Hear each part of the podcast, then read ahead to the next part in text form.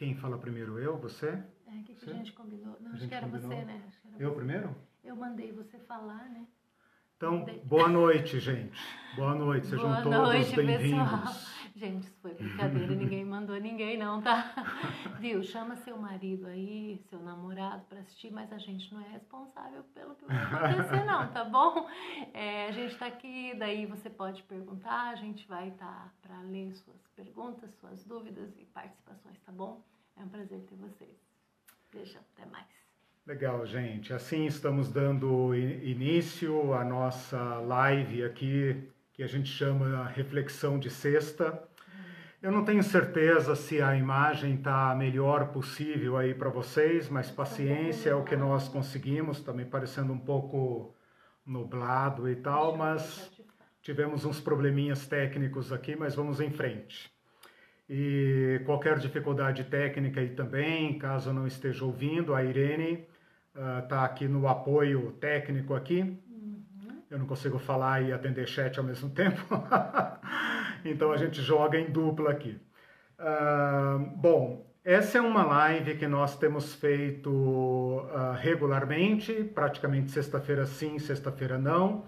Faz parte de um programa aqui do Liberta de Curitiba chamado Reflexões de Sexta. Nós começamos esse programa esse ano, antes ainda da, da, da, da pandemia, uh, para refletir sobre a nossa fé pensar sobre as consequências, sobre as implicações da nossa fé. Especialmente porque nós vemos tanta confusão, nós vemos a palavra de Deus sendo usada para defender posições opostas, extrema, extremas e opostas. Né? E isso demanda de nós uma explicação. Uma explicação para nós mesmos, os que professamos a fé cristã, e uma explicação para as pessoas de fora, que têm todo o direito de nos interrogar, de nos interpelar e bater na nossa porta dizendo: ei, vocês pensam o quê? Vocês são a favor disso? São contra aquilo? Né? Então, é nesse sentido duplo de instruir os que creem e dar explicações aos que não são. Uh, uh, uh, confessantes né, da fé em Jesus, mas que têm interesse em saber o que afinal crê os crentes, né, os cristãos, os evangélicos. Né? Bom, nós somos de um grupo chamado Grupo Liberta, nós somos ligados a uma rede de grupos de cristãos libertários, estamos ligados também a uma outra a um outro coletivo chamado Cristãos contra o Fascismo. Eu sempre leio aqui no início a nossa visão, para deixar claro quem nós somos. A visão que consta lá na nossa página, uh, nessas duas páginas, uh, é a seguinte: auxiliar cristãs e cristãos por todo o país na criação de novas referências alternativas de comunidades cristãs, autônomas, plurais, inseridas uh, dentro de seu contexto sociopolítico e comprometidas com a promoção da libertação dos sistemas injustos, sejam eles políticos, econômicos, culturais e, sobretudo, religiosos. Então, a gente faz esse trabalho uh, em todas as frentes. Né? Com isso, eu convido vocês a visitarem a página Cristãos contra o Fascismo e a página Liberta Igrejas Libertárias, essa que você está agora, certamente, ou talvez você esteja é, remetido a esta página. Entre lá, fuce, como se diz na, na gíria né, da, da internet, pergunte, questione, leia. É uma página aberta para pensar. Pensar é o que os cristãos deveriam fazer desde sempre.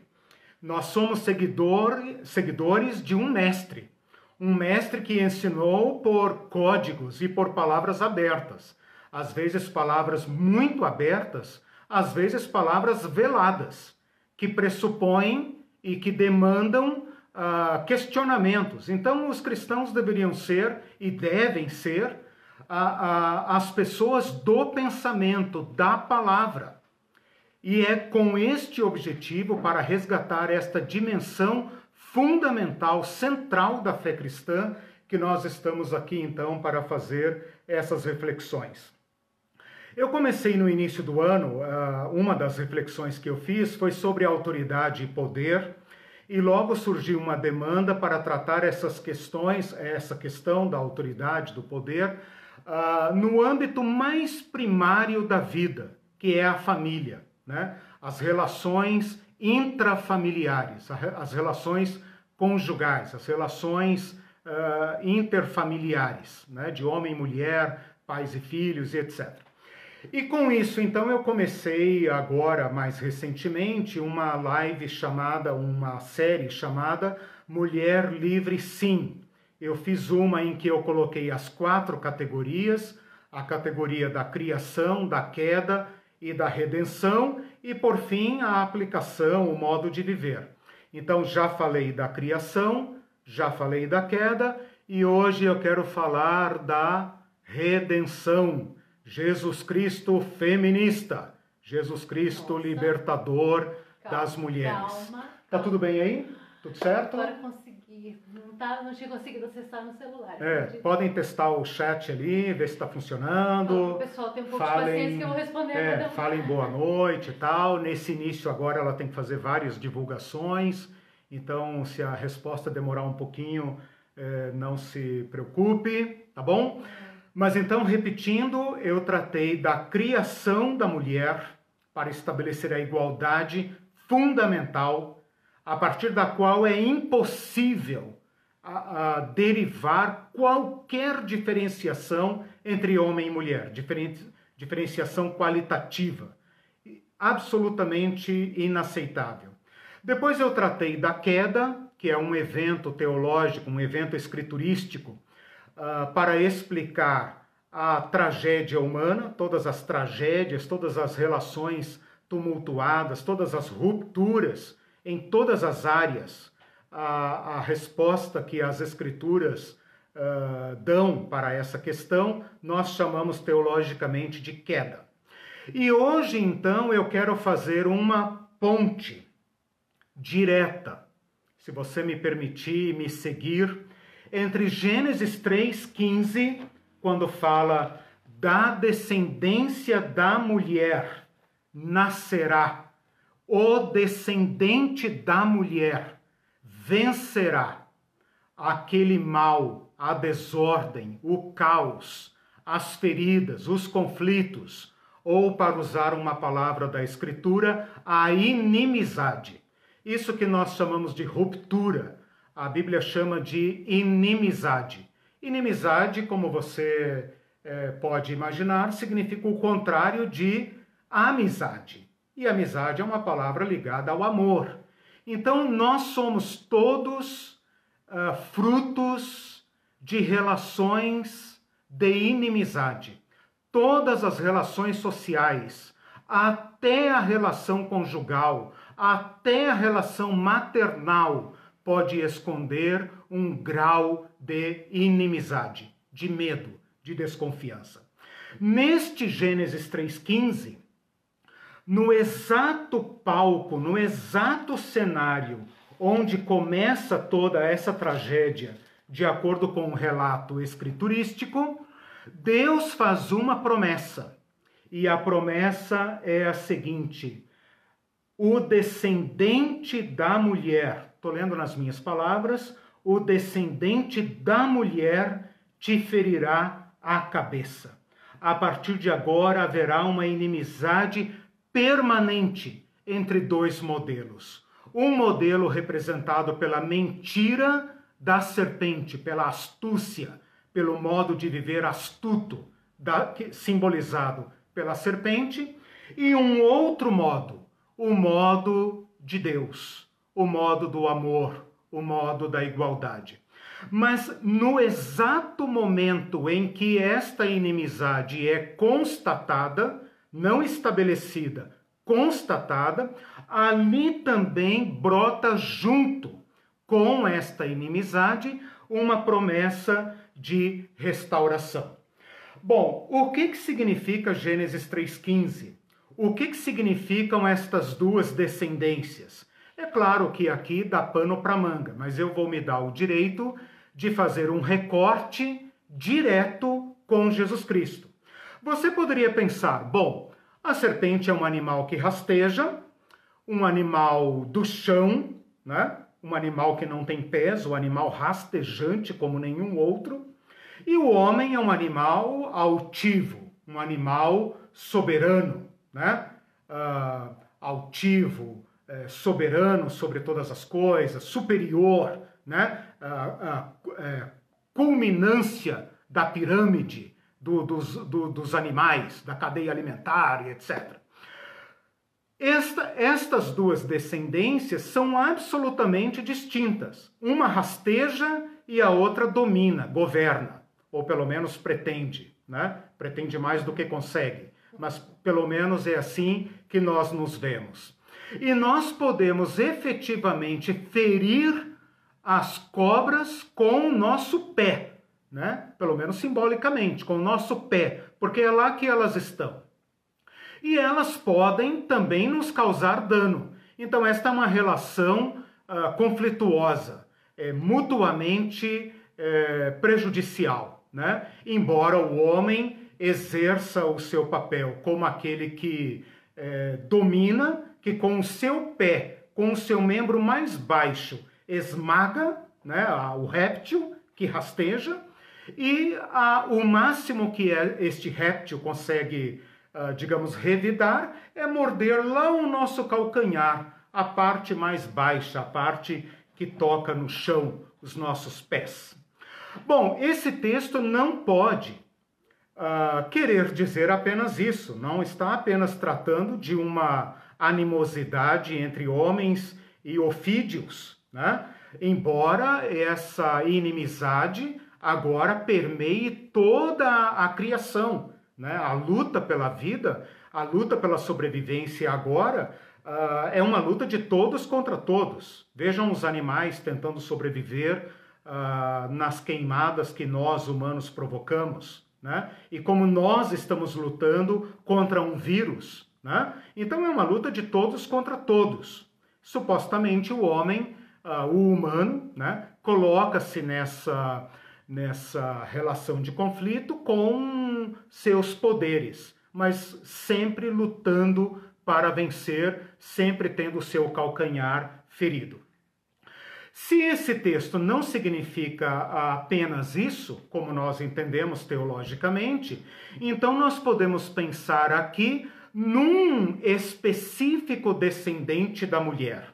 E aqui então eu vou para esta interpretação teológica, a interpretação que enxerga um descendente, um específico, não todos os homens e mulheres que são nascidos dessa mãe primeva, né?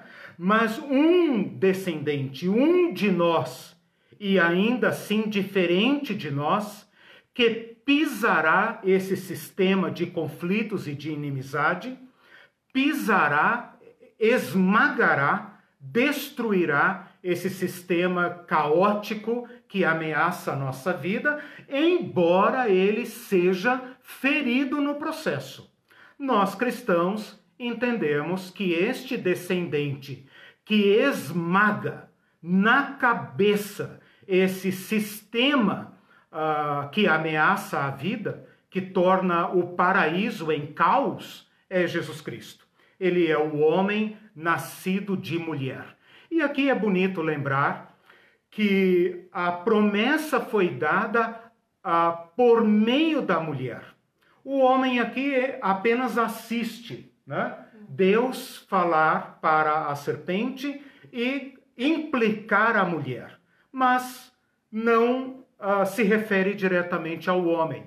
Então, se houver ou se houve alguma, uh, alguma conotação de responsabilização da mulher na tragédia, não estou afirmando que haja, né? ou que tenha havido.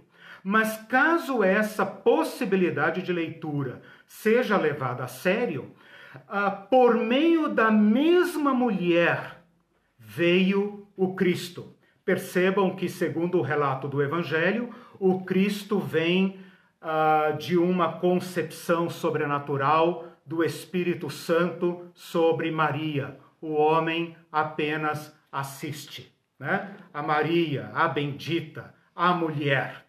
Aquela mulher, e agora eu já vou para o Novo Testamento, e você pode ir comigo para Mateus. Esta mulher, que agora, na época de Jesus, está experimentando a sua inferiorização, a sua exclusão, a sua dominação máxima. Então, eu quero primeiro falar um pouco sobre este contexto do mundo de Jesus, né? Para então falar de Jesus. E hoje eu quero gastar a minha fala apenas pontuando o relacionamento de Jesus com as mulheres. Só isso. A minha tese eu já vou entregar é, de bandeja, como se diz, agora já no início. Tudo que eu falar a partir de agora, a partir de Jesus Cristo, é uma argumentação e uma demonstração desta tese. Então, normalmente a gente começa pelos argumentos, pelas premissas, até chegar à conclusão. Eu estou fazendo uma abordagem é, ao contrário, né? Ao contrário. Então, já vou entregar logo a conclusão. A conclusão é que Jesus Cristo tem que ser necessariamente aquele por meio de quem homem e mulher, bem como toda a criação, pode voltar à, paz, à ordem e ao estado de felicidade, de plena realização. Então, eu poderia dizer: Jesus Cristo é o Salvador do homem, e pensando aqui homem no sentido amplo, no sentido da humanidade. Mas eu quero descartar esse modo de dizer e falar Jesus Cristo, Salvador do homem e da mulher. Mas como o homem se considera, nós nos consideramos, né? Ah, o privilegiado desde sempre, aquele a quem, claro, que Deus veio salvar primeiro, né? Eu quero fazer este recorte para tirar o homem de lado. Ninguém tem dúvida que Jesus veio salvar o homem, é isso que nós pregamos, né? Mas eu quero tirar o homem da frente e agora então dirigir Jesus Cristo à mulher. O Jesus Cristo que veio da mulher e se tornou o Salvador da mulher. E que qualquer discussão que nós quisermos ter em nível teológico, pode falar de homem, mulher, de relações, de antropologia, etc, etc, em todas as bases, em todas as ciências uh, que você quiser. Mas em termos teológicos, Jesus Cristo é a palavra final, ponto. Então não se pode sequer invocar Paulo, não se pode falar de Paulo, de Pedro, de João, dos rabinos e da igreja primitiva, de quem você quiser, a não ser por meio deste óculos de Jesus Cristo. Jesus Cristo é a palavra final. Ele é o redentor final de toda a criação. É claro que o homem pensa em si, né? Ah, mas nós estamos num bom momento para pensar o Salvador de todos, o Salvador da natureza, o Salvador da Amazônia, o Salvador do Pantanal, o Salvador dos ecossistemas, o Salvador da água, dos mares, o Salvador dos animais, o Salvador, o Salvador. Né? É assim que a teologia do Novo Testamento o coloca. Se parece absurdo para nós, não parecia menos absurdo para eles. Mas o ponto, então, final da minha fala hoje é: Jesus Cristo é a palavra final, é a palavra absoluta, é a palavra suficiente para que qualquer pessoa, qualquer mulher, encontre sua cidadania plena. A partir de agora, então, eu vou dividir a minha fala da seguinte forma. Vou traçar um pouco do contexto uh, histórico e social da mulher na época de Jesus, apenas para que a gente consiga dimensionar o impacto de Jesus no mundo em que ele viveu. E que nós, seus seguidores, temos o dever de reproduzir. De reproduzir. E todos nós somos devedores a Jesus Cristo nesse quesito, em diversos quesitos, mas especificamente nesse. Uhum. Bom, posso continuar? Uhum. No mundo de Jesus, você já conhece o Antigo Testamento, você já conhece a família patriarcal, você conhece a lei de Moisés, você conhece muitas dessas coisas. Se você analisar qualquer sociedade em qualquer tempo da história humana. História humana é uma redundância, né? A história só pode ser humana, da história humana. Qualquer fatia que você pegar, você vai encontrar um tipo de exclusão da mulher, de dominação da mulher. O que varia é a quantidade, quanto ela é excluída, quanto ela é admitida. Traço geral, ou norma geral, a mulher foi sempre controlada e colocada em lugar subalterno. No mundo de Jesus, especificamente no mundo do Evangelho, isso havia chegado a um grau máximo. E tem vários motivos por quê. Você pode pensar, puxa, mas pior do que? É, pior do que. Eu até poderia dizer com grande segurança, que o papel da mulher ao longo da história da Bíblia, se a gente pegar, por exemplo, é, Sara, Sara e Abraão, Rebeca, se a gente pegar dessas primeiras mulheres para o mundo de Jesus, nós podemos traçar um traço, um traço, um traçar um traço para baixo, né? Querendo representar graficamente que a situação da mulher piorou que a mulher do mundo patriarcal, uma mulher como Sara, como Rebeca, Lia e outras, Débora e algumas rainhas e tal, eram mulheres com grande autonomia, com grande importância. Né? Mas no mundo de Jesus, por diversos motivos, que não dá para é, desenvolver agora, a não ser muito sucintamente, a mulher estava experimentando um grau de privação e de inferiorização máximo. Então veja que interessante. Jesus Cristo, o libertador da mulher, manifesta-se num contexto sociocultural em que a mulher está alcançando o seu nível de subordinação máximo. Nem o mundo grego deu solução para a mulher, nem o mundo romano, nem o mundo egípcio, nem o mundo oriental e muito menos a cultura de Jesus, a cultura judaica. A razão pela qual eu digo que a mulher estava experimentando uma, um rebaixamento máximo uh, poderia ser sintetizada, a, a razão poderia ser sintetizada pelo choque cultural entre a minoria judaica, a, pequena minoria étnica, uh, cultural judaica, versus a helenização que estava varrendo o mundo. Né? E os judeus enfrentam essa varredura, esta globalização, com radicalismo, com fundamentalismo, como só ia acontecer. Né? Por quê? Uh, os gregos não tinham uma alternativa melhor para a mulher. Os romanos também não tinham.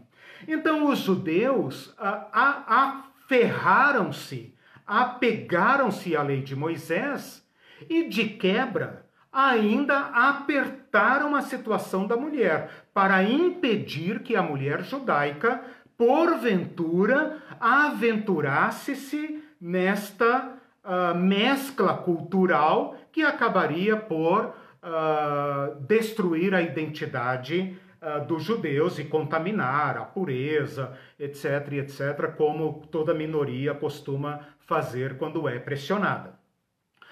Vou dar alguns exemplos. Né? O décimo mandamento, que diz não cobiçarás, era interpretado pelos rabinos como sendo assim: não cobiçarás a mulher do teu próximo, não cobiçarás os servos do teu próximo, não cobiçarás ah, os empregados do teu próximo, não cobiçarás a terra do teu próximo. Ora, se a lei coloca mulher, servos, animais e terra no mesmo mandamento, logo é tudo do homem. Uhum. Faz sentido? Ou alguém discorda? Recebe essa palavra, irmão? Não, né? Veja, olha a interpretação que eles deram. Se eu não posso cobiçar o gado do vizinho, se eu não posso cobiçar as terras do vizinho, a grama mais verde do vizinho, também não posso cobiçar a mulher dele? Ora, então, conclusão lógica aplicação da lógica grega né, aos mandamentos. A mulher é posse do homem. E esses, uh, essas, como é que eu vou dizer, essas, essas arbitrariedades foram tornando a posição da mulher uh, extremamente precária. É aqui que vai surgir a culpabilização da mulher. O Antigo Testamento nunca trata a mulher como sendo mais ou menos responsável do que o homem pela, pelo caos. Mas os rabinos dessa época vão tratar. E esta interpretação influencia o Novo Testamento. E as cartas do Novo Testamento dialogam com essa hermenêutica rabínica. Duas frases dos rabinos mais ou menos contemporâneas para vocês entenderem. O rabino Meir, orava da seguinte forma: uh, o homem, uh, orava não, ensinava. O homem deve recitar três bênçãos cada dia, e elas são: que me fizeste do povo de Israel, que não me fizeste mulher e que não me fizeste ignorante. Legal, né? Dogma do judaísmo rabínico. Oh, Deus, obrigado porque não me fizestes mulher, né? É, As mulheres é, que me fizeste judeu, judeu, que me fizeste, não me fizeste mulher, que não me fizeste ignorante. Ou seja, essa gentalha não judaica, né? E a mulher é judaica, mas é mulher. Né? Eles preferiam rasgar a Torá do que ensiná-la a uma mulher. Ensinar uma mulher era como perverter uma mulher. O testemunho de uma mulher não tinha uh, validade legal. Nas sinagogas, as mulheres tinham um recinto uh, separado.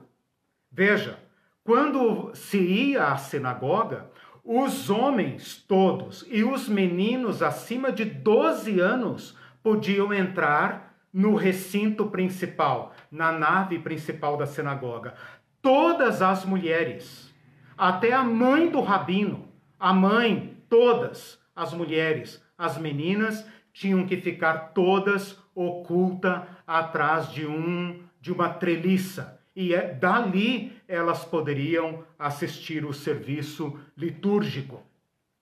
Então, este grau de inferiorização da mulher, agora assegurada pela hermenêutica oficial, neste mundo é que aparece Jesus. Se você quiser pesquisar um pouco mais sobre isso, eu vou considerar o que eu falei até agora suficiente.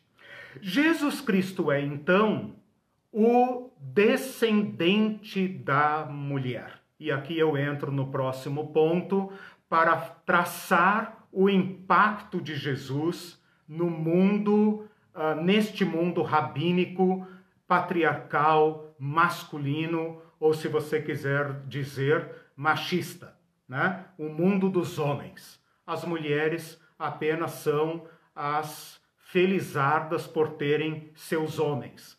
Elas se relacionam com Deus por meio dos homens.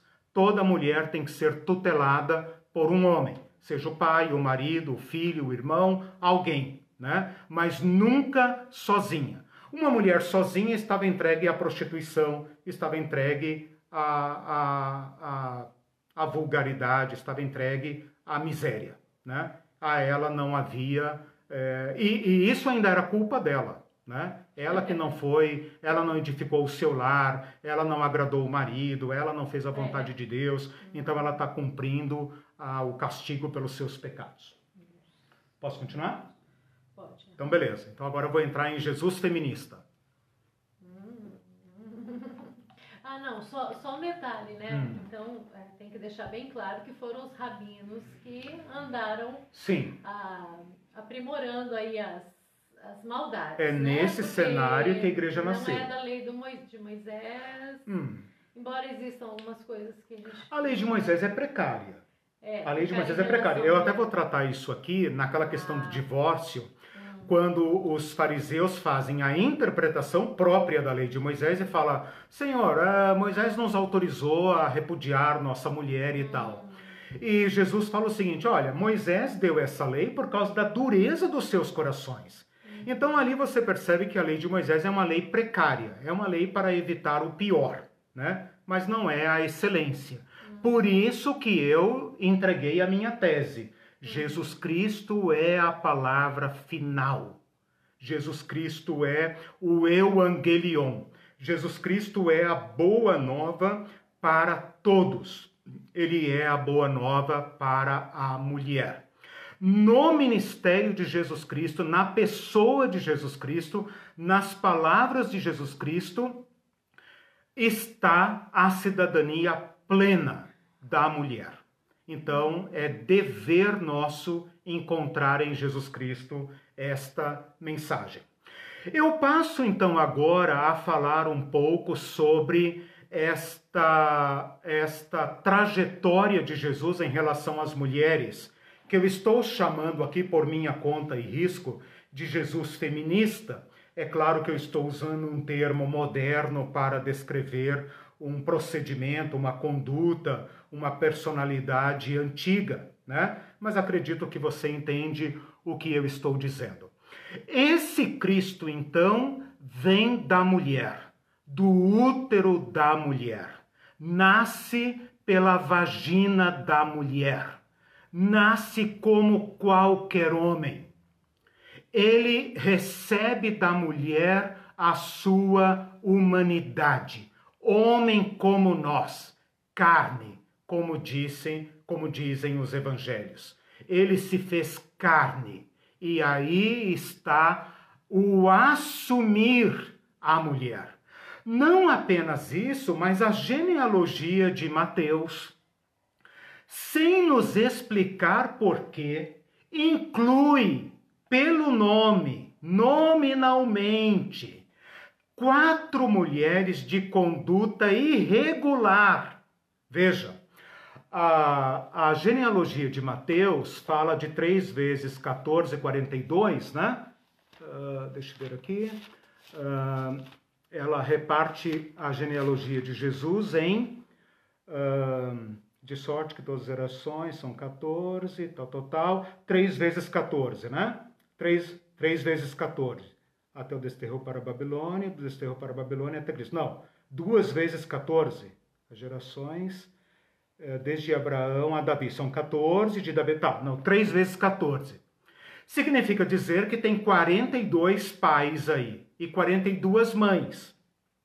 Dessas 42 mães, teve mulheres de todo tipo.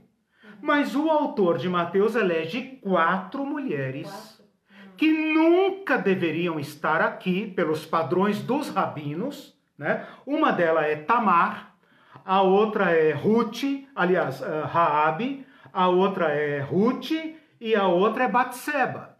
Quatro mulheres que você pode pesquisar facilmente nas escrituras, em nada recomendáveis.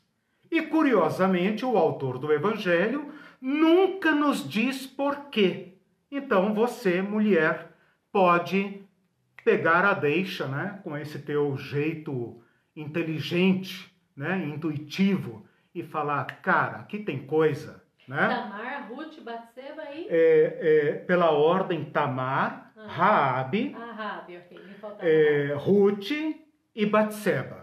Né? Uma mulher que foi negada aos seus direitos e que engana o próprio sogro para garantir sua sobrevivência, uma mulher que caiu na prostituição e qual, Raabe, qualquer mulher a quem faltasse um homem não tinha saída a não ser a prostituição, né? Nunca é uma prostituição voluntária, mas é uma prostituição induzida pelo mundo masculino, obviamente, né? A Ruth, que é uma mulher de um povo amaldiçoado, viúva, pobre, estrangeira, carrega todos os estigmas para ser uh, uh, triplamente banida do povo de Israel, né? E por último, a Batseba, casada com um estrangeiro, Urias o Eteu, um sobrevivente, que é nada mais, nada menos que estuprada, né? tem seu marido assassinado e incorporada à força ao harém do, do, do rei dominante. Então, quatro mulheres vítimas, quatro mulheres sobreviventes, quatro mulheres que representam a, a, a resistência, a resiliência da mulher. Por que será que a genealogia uh, de, uh, de Jesus incluiu estas mulheres? E em quinto lugar, inclui a Maria, que antes de ser a Nossa Senhora, bendita, eternamente virgem, nada mais é do que uma pobre caipira que me aparece grávida.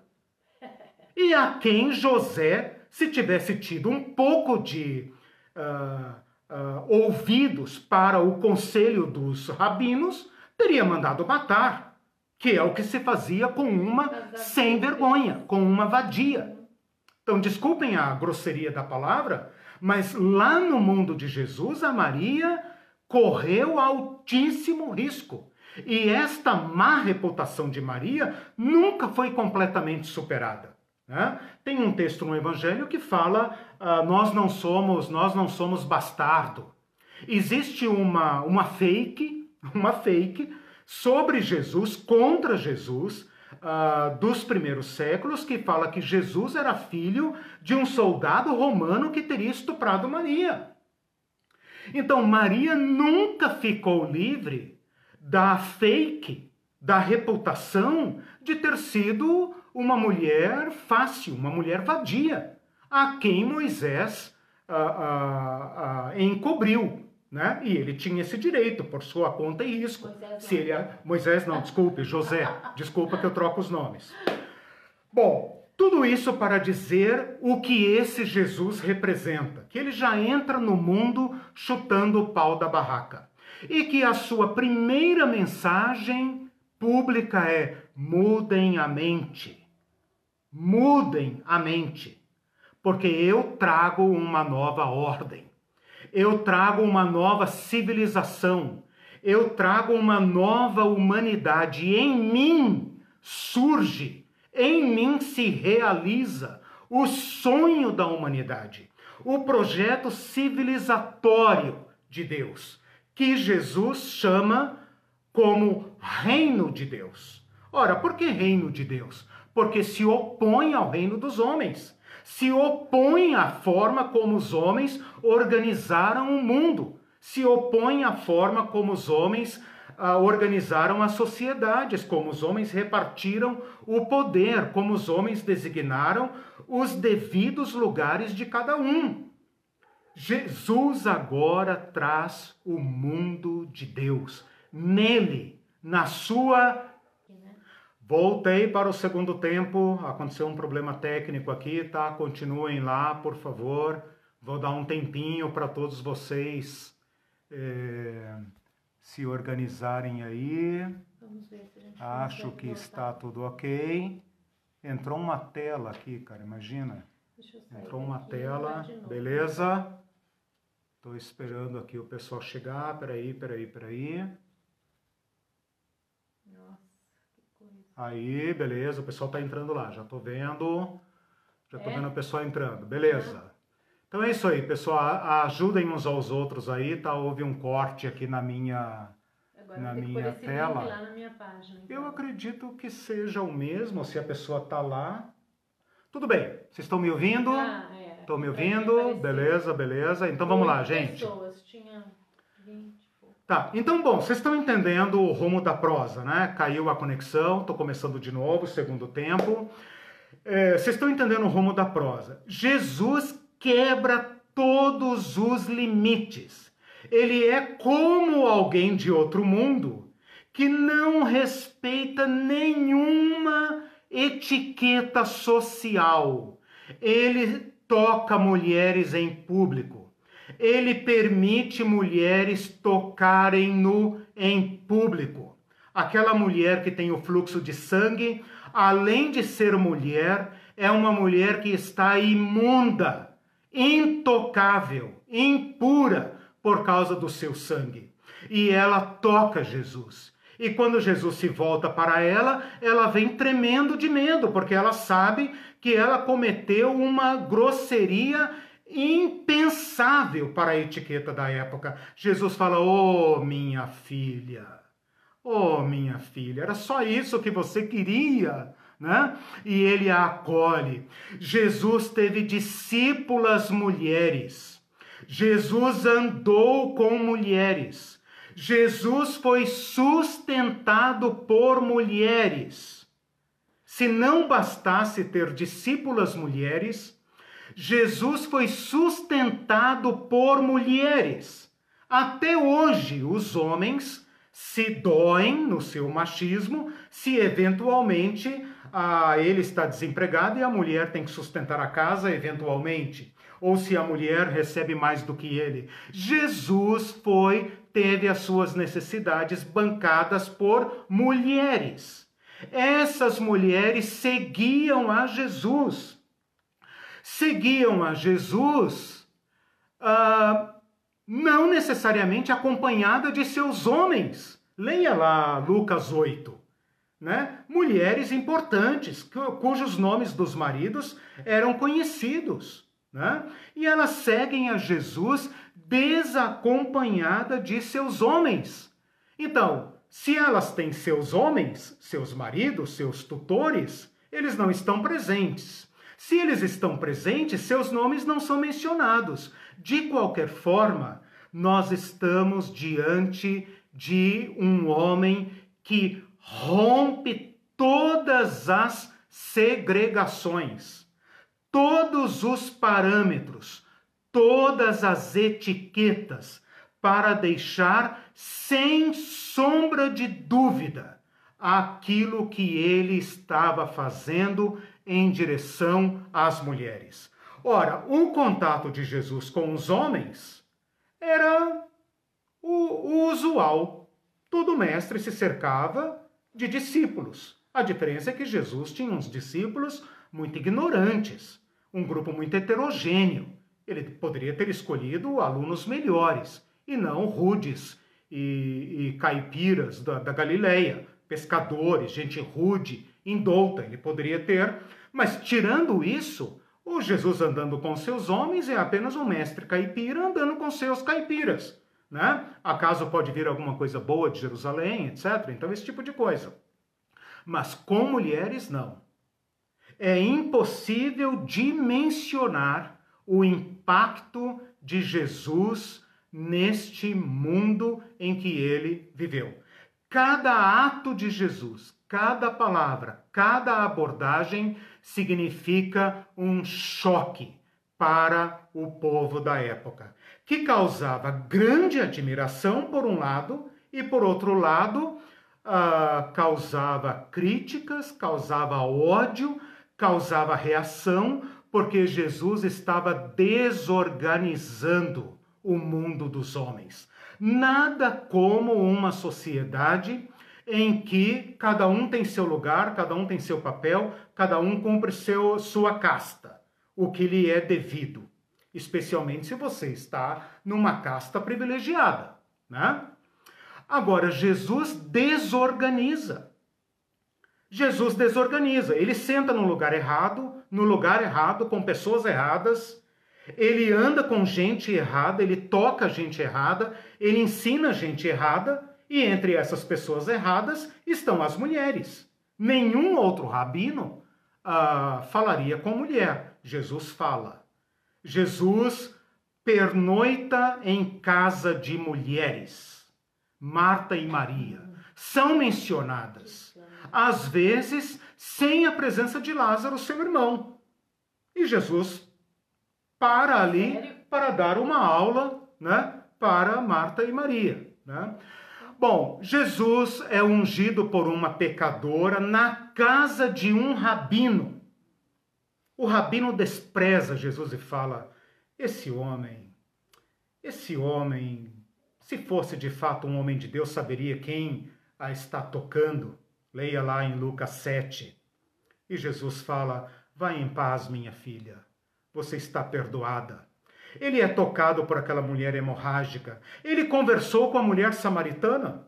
Ele deu uma aula para aquela mulher samaritana, como não deu em nenhuma sinagoga e para nenhum homem.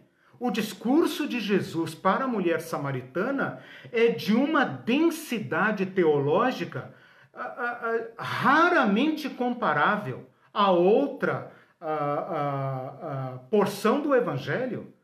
basta dizer que ali ele diz, como raramente diz, eu sou o Messias. Em nenhum outro lugar ele diz: Eu sou o Messias, eu que falo contigo, e transforma aquela mulher samaritana com o seu pentarquia de maridos, né? seu pentacasamento, né? campeã, pentacampeã de, de homens, transforma aquela mulher na primeira evangelista da vila samaritana. Né? Jesus evita o apedrejamento de uma adúltera em João 8. Os fariseus, com o seu jeitinho, ah, ah, absolve aquele homem. Ela foi pega em flagrante é, adultério. Eu perguntei onde que estava o homem, é, né? Ela foi pega. O texto isso. diz que ela foi pega em flagrante adultério. Ela foi pega no ato. Sozinha não é. Né? Uhum. O homem passou ali por uma junta de fariseus e eles chegaram à conclusão que ele não era tão culpado assim. E, né? gente, e não diz quem é, pode, pode ser até alguém importante. Claro, né? pode ser alguém deles, Rabino, exatamente. de pode ser alguém com, né, com alto, né, sabe quem está falando e etc. Né? Uhum. Bom, o fato é que eles levam essa mulher para Jesus e Jesus a absolve, desmascara aquele julgamento, aquele tribunal espúrio com suas maquinações em torno da lei. Jesus desmascara aquele tribunal. Eu falei agora há pouco de Jesus com Marta e Maria em Lucas 10. Veja, eu vou citar agora rapidamente alguns eventos para a gente. Acho que vocês já entenderam o meu ponto, né? Uh, aquele texto que fala da Marta e Maria, em que Marta está atarefada com os serviços da casa e Maria está sentada aos pés de Jesus, na minha uh, formação evangélica, sempre foi tratado como Marta é aquela mulher estressada que tem mania de limpeza. E ela, em vez de, uh, em vez de receber bem Jesus, está fazendo faxina, fazendo faxina. E eu já vi muita gente falando síndrome de Marta. Né? Em vez de se ocupar com os serviços da igreja, fica limpando, limpando, limpando, limpando aquilo que depois vai sujar de novo. Mas a questão aqui é outra. A questão é que Maria aceita o, o, a cidadania de Jesus e se assenta no lugar dos homens. Ao assentar-se aos pés de Jesus, sentar-se aos pés de é uma expressão idiomática para dizer aprender com o mestre. Ora, Maria deve ter pensado: eu sempre quis aprender. Meu pai não me ensinou, Lázaro não me ensina. Agora que eu tenho um homem, um mestre, que é, excepcionalmente ensina mulheres, ué, se ele está disposto, eu também estou. E ela se senta ali. E Marta faz o papel daquela mulher que ainda não é liberta e que também não permite que a outra se liberte. Porque ela pensa: você está no lugar errado, sai daí, aí é lugar de homem, o teu lugar é aqui comigo. Aqui comigo, nos serviços domésticos, nós ouvimos o mestre falar, mas não pega bem uma mulher uh, judia sentada aos pés de um homem. E Jesus fala: Ô oh, Marta, Maria escolheu a melhor parte, Maria se libertou, e uma vez liberta, nunca mais, nunca mais voltará para o fogão, nunca mais voltará para aquele lugar que os homens destinaram a ela. Se ela quiser voltar. Se ela quiser. se ela quiser, mas ela é livre a partir disso. Tem um outro caso em Lucas 11, já estou terminando, tá a minha maratona aqui. Em Lucas 11, vocês talvez não tenham prestado atenção nisso, mas Lucas 11, versículo 27, uma mulher fica tão encantada com a fala de Jesus, ela está no meio da multidão onde as mulheres podiam ficar, né? separadas dos homens, etc. Mas as mulheres Uh, aqui não era sinagoga, né? Se fosse sinagoga, ela tinha que ficar no recinto das mulheres. Mas aqui era multidão, elas ficavam ali, né? Ao lado ali, ouvindo o que conseguiam ouvir. E uma mulher fica tão encantada com a fala de Jesus que ela interrompe a fala de Jesus e fala: Bem-aventurada aquela que te deu a luz e os seios que te amamentaram. E Jesus replica imediatamente dizendo: Não, Antes, bem-aventurado são os que ouvem a palavra de Deus e a praticam. Essa mulher está dizendo: sua mãe cumpriu bem o papel que lhe era destinado. O papel das mulheres nessa cultura de uma mulher uh, piedosa é gerar filhos, amamentá-los e, por meio dos seus filhos homens, serem louvadas na sociedade. E Jesus está dizendo: não! Bem-aventurados são todos vocês, homens e mulheres, que ouvem a palavra de Deus, aceitam o convite e assumem sua cidadania, porque a palavra de Deus está destinada a todos. Bem-aventurados são esses que ouvem. Jesus quebrando os espaços sagrados. Né? Jesus falando: não, não há diferença mais entre homem e mulher. Qualquer um que ouve o meu chamado, qualquer um que ouve a, a invocação da metanoia, da nova civilização, pode aderir imediatamente nessa cidadania. Tem uns comentários aqui, a Diana ah. Bessa colocou, aleluia, glória a Deus. Opa! Uma benção. E o pessoal está achando, né, voltando aqui. Só a Isanira que disse que está tendo problemas, que a internet fica caindo, mas ah, que bom, tô vendo que vocês estão voltando, beleza. É, e ela, mas ela comentou, Jesus é simplesmente lindo, amor infinitamente adorado. Porque tem que pensar que ele tinha a, a mentalidade, ainda ele era um judeu, né? A mentalidade um judeu, da época. É aí que está a novidade. A, a, humanidade, onde é que fica é. a, o limite da humanidade com a. Um homem do seu tempo. Um homem que nasce nesse é contexto cultural, o assume e o transforma completamente. Eu tenho só mais dois casos aqui de vários que a gente poderia falar, mas eu espero, vocês são mulheres, né? Vocês entendem rápido, né? Para quem sabe ler um pingo é letra, né? Então eu sei que vocês estão me entendendo. Tem um outro caso que eu queria chamar a atenção, eu demorei muito para entender esse caso. Tá em Lucas 13, vocês perceberam que eu estou falando muito de Lucas, né? Lucas é o evangelho das mulheres, tá? Ele, ele tem um, um carinho especial pela presença feminina. Então, Lucas é muito, é, digamos assim, ele dá um, uma, um destaque à presença feminina no Evangelho, ok?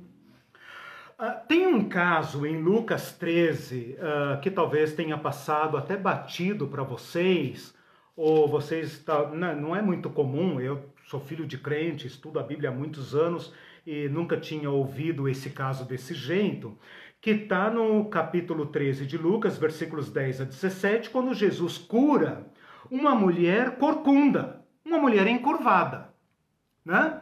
Uma mulher encurvada. Então veja só, a mulher estava ali no cantinho dela, né? No cantinho dela, lá no recinto é, privativo das mulheres, no cantinho dela, Jesus a enxerga, versículo 12, esse Jesus é encrenqueiro, né? Ele é encrenqueiro, tava tudo quieto, o culto correndo normal, né? As mulheres no seu lugar, os homens no seu lugar. Ah, é, exato, tudo certinho. Jesus vê quem ele não deveria ver, né?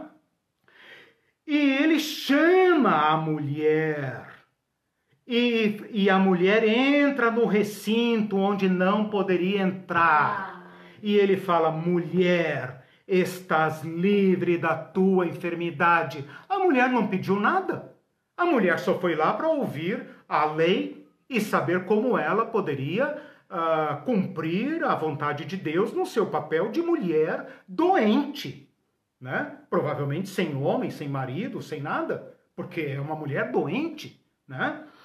E Jesus impõe as mãos sobre ela, toca essa mulher, e ela se endireitou. E aí, é claro, né? Como a, a Adriana falou ali agora há pouco, né? Ela dá glória a Deus, claro.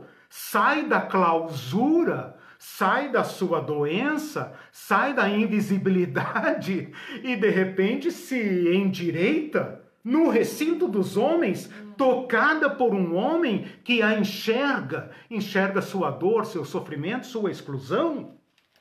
E então o chefe da sinagoga, duro como são os religiosos, fala: tem seis dias que vocês podem trabalhar. Não venham no sábado, venham em outro dia. Ah, isso era no sábado, ainda o ca... Para a sinagoga culto, dia sagrado, lugar sagrado. O cara é duro como são os religiosos, insensíveis, sem compaixão. eu sempre penso isso. Exato. Eles sempre, em vez de prestar atenção no milagre, Exato. querem... Se dói pelo Porque, dia olha sagrado. Palavra, milagre é uma coisa que não acontece todo dia. Claro. Eles não prestam atenção e prestam atenção na, no que foi É. é, rompido Porque o sistema- É, mas veja, O milagre. sistema religioso é pensado por eles, estabelecido por eles. Não, é Se curioso. qualquer elemento, se qualquer elemento sai do lugar, desorganiza todo esse mundo religioso cujo tutor é esta classe. Entendi. Então eles desorganizam. Jesus é um cara que desorganiza o mundo dos homens. O mundo que os homens construíram a partir do Éden. Por isso ele é o descendente da mulher. E por isso ele esmaga o mundo dos homens. O mundo dos homens, quero dizer, o sistema de dominação, o sistema perverso, o sistema do medo, o sistema do poder, o sistema do controle, que eu falei na aula passada. Mas continuando aqui, quando Jesus vê que o chefe da sinagoga dá bronca, ele fala o seguinte: hipócritas, cada um de vocês não desprende da manjedoura no sábado o seu boi, o seu jumento, para levá-lo a beber?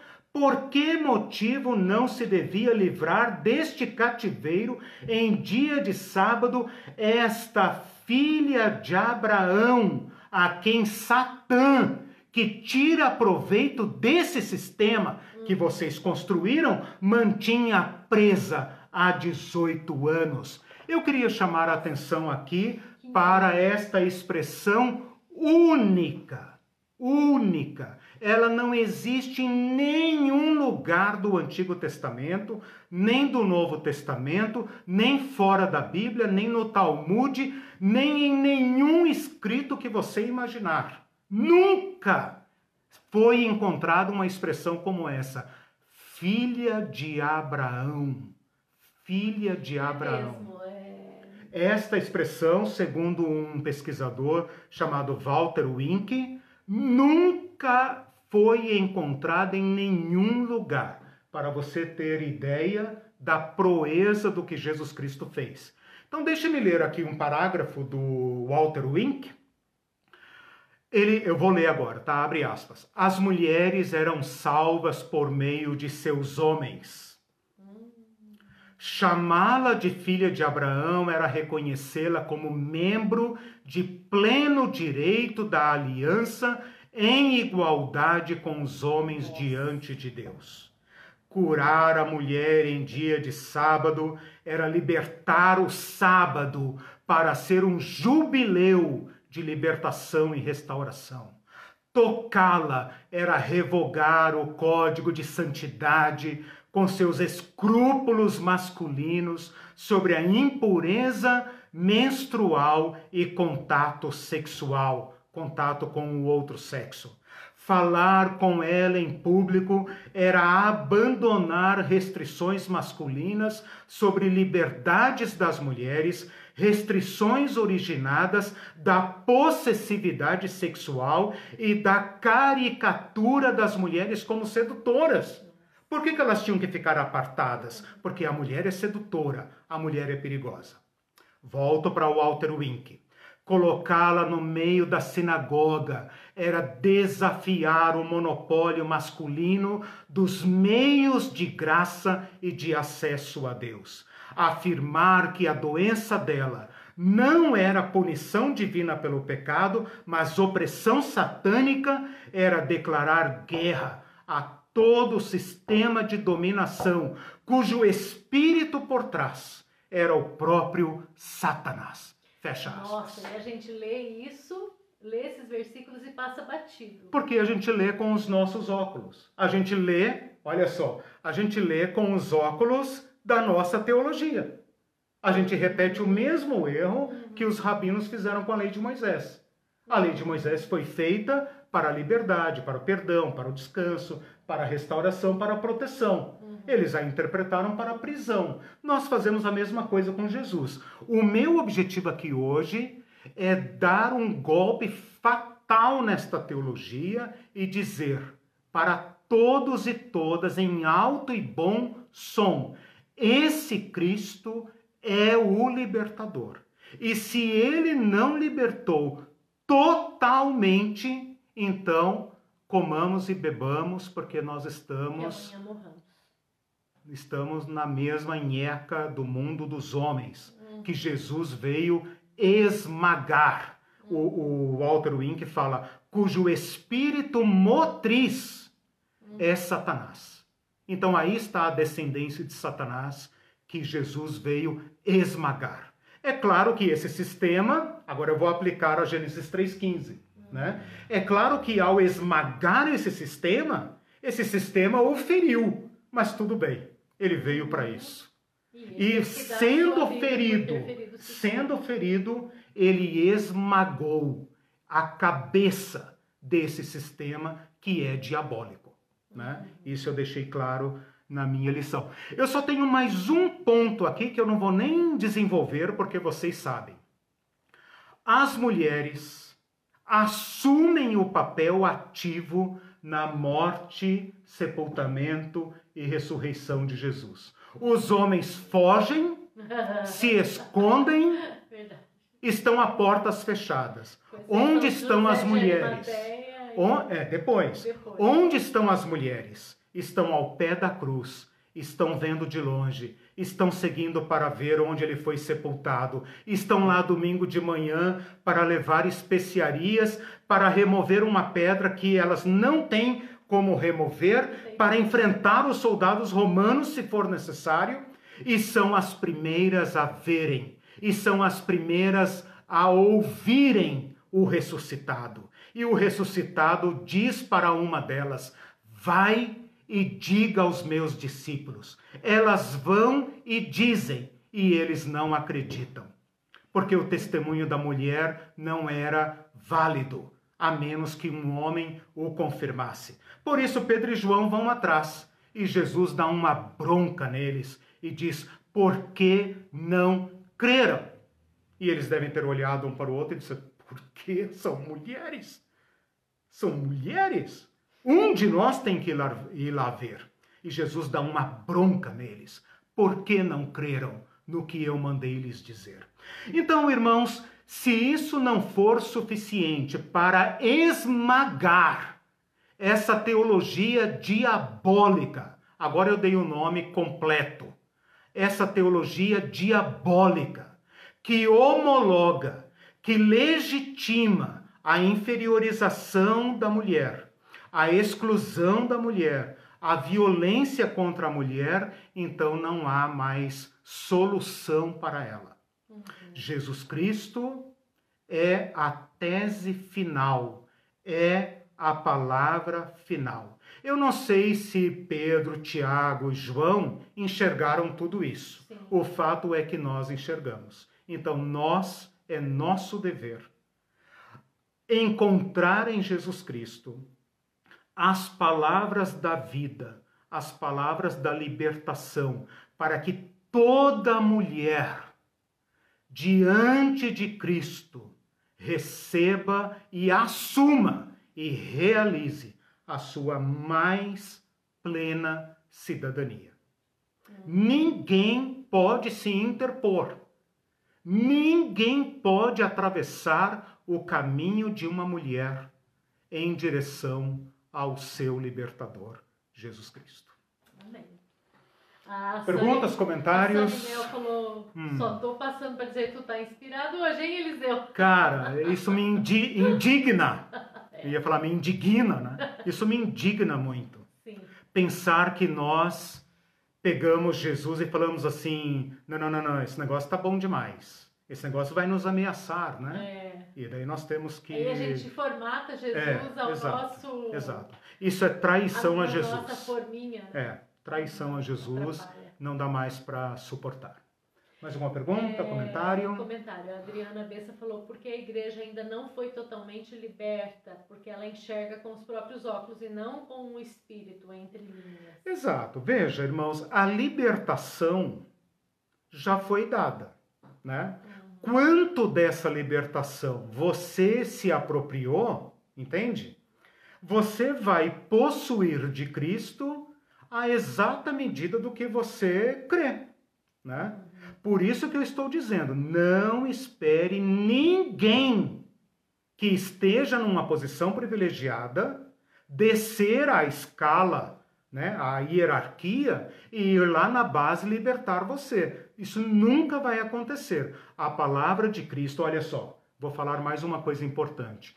Esse Cristo revelou-se como servo para descer ao mais baixo nível social, para falar ao mais inferiorizado ser humano.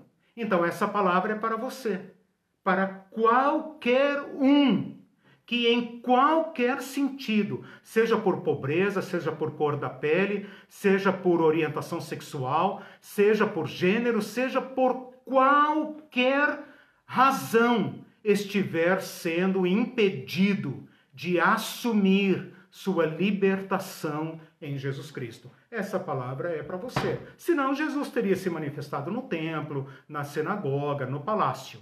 Ele se manifestou como servo. Portanto, a palavra dele foi levada à senzala. Uhum. Não na casa grande, na senzala. O pessoal da casa grande não vai na senzala é, libertar. E se né? ele tivesse se manifestado na Casa Grande, é, ele ia legitimar o sistema. É claro. É claro. E não trazer uma é nova claro. civilização, é claro. né? É claro. Ele foi na senzala, para que a partir da senzala, libertando os, os inferiores, os superiores também sejam libertos. Né? Eu estou falando isso aqui, mas eu sei que esta palavra é libertadora para nós também, homens. Uhum. Né? Que podemos nos desvencilhar desses encargos culturais né? e assumir nossa masculinidade em Cristo. Uma masculinidade não tóxica, né? uma masculinidade segundo Cristo. Cristo é um homem terno, Cristo é um homem que abraça, que toca, Cristo é um homem acessível. Né? Nós fomos eh, ensinados a ser patriarcais amargurados. Né? Uhum. Isso, isso também não faz bem. O Celso comentou, já tinha comentado antes, o ex-presidente dos Estados Unidos, o batista Jimmy Carter, recentemente escreveu um texto contundente abordando a tradição da igreja em pregar a normalizar, em normalizar a submissão histórica da mulher. Enfim, ele provoca a liderança de uma religiosidade tóxica e masculina que uhum. sempre pôs a mulher debaixo de seu calcanhar essa conversa precisa ser levada a sério nas igrejas. Claro. E não ser jogada para debaixo do tapete. Claro. Um dos motivos uhum. que a gente faz essas lives, né, é porque a gente julga que o assunto é urgente, realmente muito relevante. Né? A Irene está indignada aqui. não, é verdade, porque sim, através de princípios sim. bíblicos, claro. de submissão e tudo isso, é, é, consegue se legitimar até uhum. violência contra claro, as mulheres, né? Claro. Como a gente já teve pessoas Isso não é participante claro. aqui no grupo dizendo graças a Deus, a conhecer a palavra, eu Eu saí de um relacionamento Sim, abusivo sim. que era legitimado pela igreja, Claro. em que a pessoa foi no pastor, contou Sim. um relacionamento abusivo, contou ameaças, e o pastor disse o quê? Como disse a música lá da, da cantora, né? Uhum. Era para orar, Orar. né? É. Que orar para Deus mudar A o mulher coração. sabe, a mulher sabe edifica a sua casa, se ela tola tá derrubando, se a tua casa não vai bem, a culpa é tua, É tua, né? você não Isso tá é velho. suficiente, Isso é velho, né? né? Isso tem milhares de anos. Agora, esta palavra de Jesus é para cada um e cada uma de vocês, né? Assuma sua liberdade segundo Cristo, né? Aí tem que entender para o que Cristo nos chama. Uhum. É, teve um comentário comentário? da Maria Antônia, acho que agora, não sei Hum. se ela está aqui Hum, agora, mas ela, eu lembro, não- vou conseguir, uhum. mas ela tinha comentado, achei interessante, minhas bênçãos, nasci Uhum. mulher e nasci negra. Olha, que bênção, puxa, bacana. Uhum. Assume, né? Assume a sua feminilidade, assume a negritude, né? Uhum. E, e- e assume plenamente, né? Tá na hora de, ah, o Celso falou aí também essa questão, né? Tá na hora, veja, nós já temos hoje uma, uma teologia negra. Foi necessário que teólogos pensassem uma teologia negra para virar o jogo da teologia racista. Já temos uma teologia feminista, ou seja, é necessário que teólogos assumam essa bandeira para virar o jogo contra a teologia patriarcal. Acabei de tomar conhecimento de uma teologia mulherista. Mulherista para assumir isso que ela acabou de falar, não sei se ela, se ela já conhece esse termo, uma teologia que agora está pensando a mulher negra, né? que sofre duplamente a exclusão da, da raça e, da, e do gênero. Então já se fala em mulherismo. Né?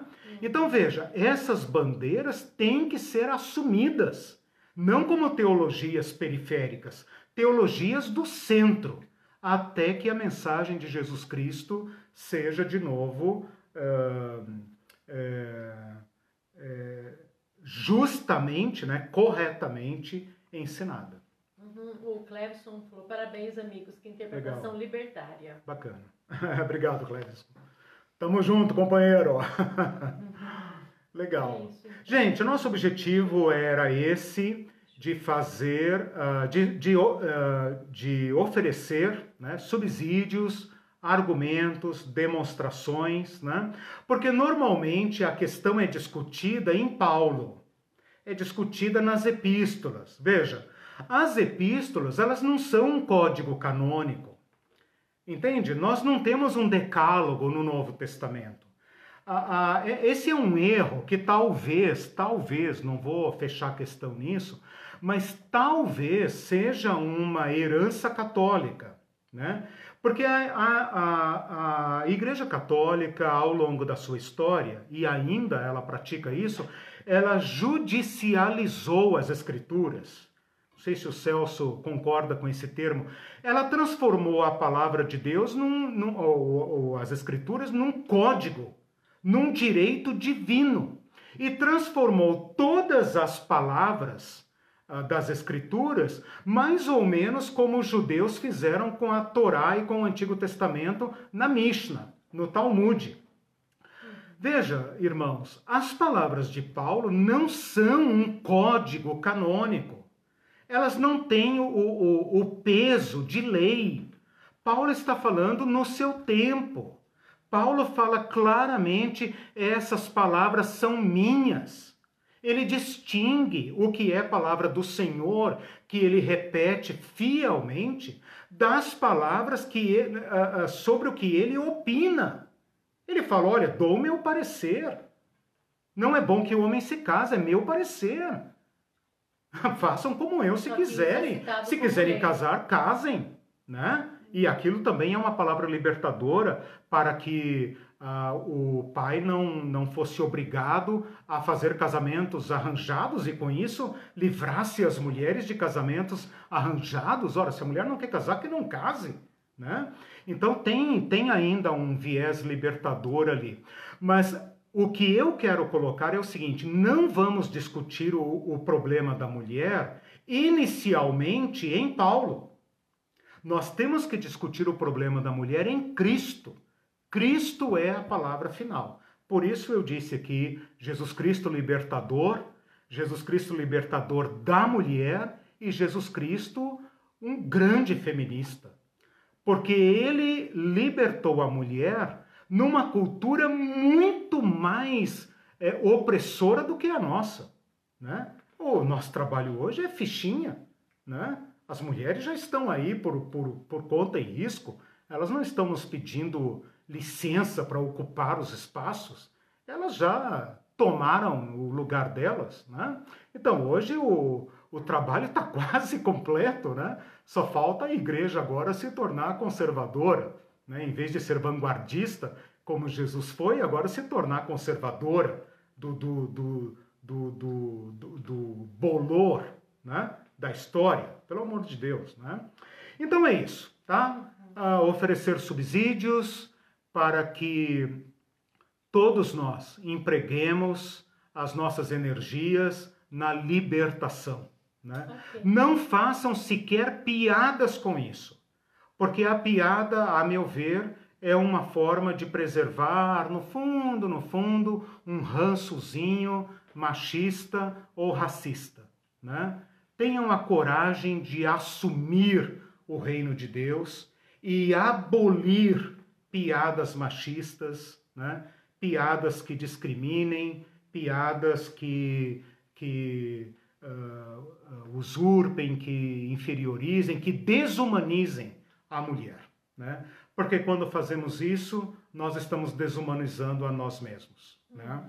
A, a, a nossa natureza humana ela é de tal forma que nós só nos construímos construindo os outros. Só nos libertamos libertando os outros. Né?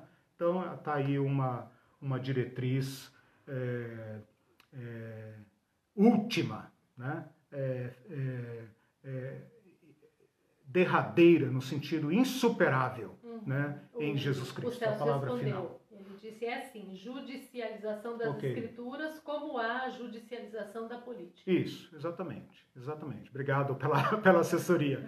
Isso mesmo, vamos ler as escrituras como testemunho, né? E vamos lê-las para seguir a Jesus Cristo, para dar continuidade a Jesus Cristo, né? Não é possível que Jesus Cristo tenha feito isso para que depois a gente fala, Senhor, dá licença, nós vamos preferir a sinagoga, o rabino, o senhor não conhece muito bem e tal. Não é possível, isso é pecado. Né? Então, em nome de Jesus Cristo, né? que homens libertem pessoas e que mulheres se libertem e libertem outras. Né? Uh, na autoridade de Jesus Cristo. Na autoridade de Jesus Cristo. Esse é um mandato próprio que não tem mediadores. Não precisa pedir licença para ninguém, nem para o marido, nem para o pastor, nem para o pai, para ninguém, para assumir o testemunho de Jesus Cristo é claro que pode sofrer riscos. Né? Jesus Cristo falou que os adversários poderiam estar na própria casa. Paciência.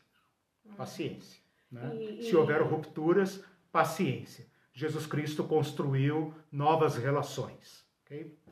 E os, o homem, mesmo não tendo lugar de fala, o famoso lugar de fala, se for para libertar, é bem-vindo. Por favor. Eu, por como favor. mulher, dou por lugar favor. de fala também. Sim. Há mulheres machistas uhum. e há homens feministas. Né? E eu espero que todo cristão que tenha entendido uh, o chamado de Jesus Cristo à metanoia, libertem suas mulheres, criem mulheres filhas, né? eu não tenho filha, criem filhas fortes, né? criem mulheres independentes, criem mulheres fortes, estimulem-nas a assumir seus papéis na sociedade, a desempenharem os seus sonhos, a fazerem as a, a, a assumirem as carreiras para as quais elas são talentosas. Bom, já falei demais, já dei muito caldo para essa sopa. Espero que vocês eh, tirem o melhor proveito disso. Encerro aqui essa série, né? Vou abrir a oportunidade para que outros do grupo Liberta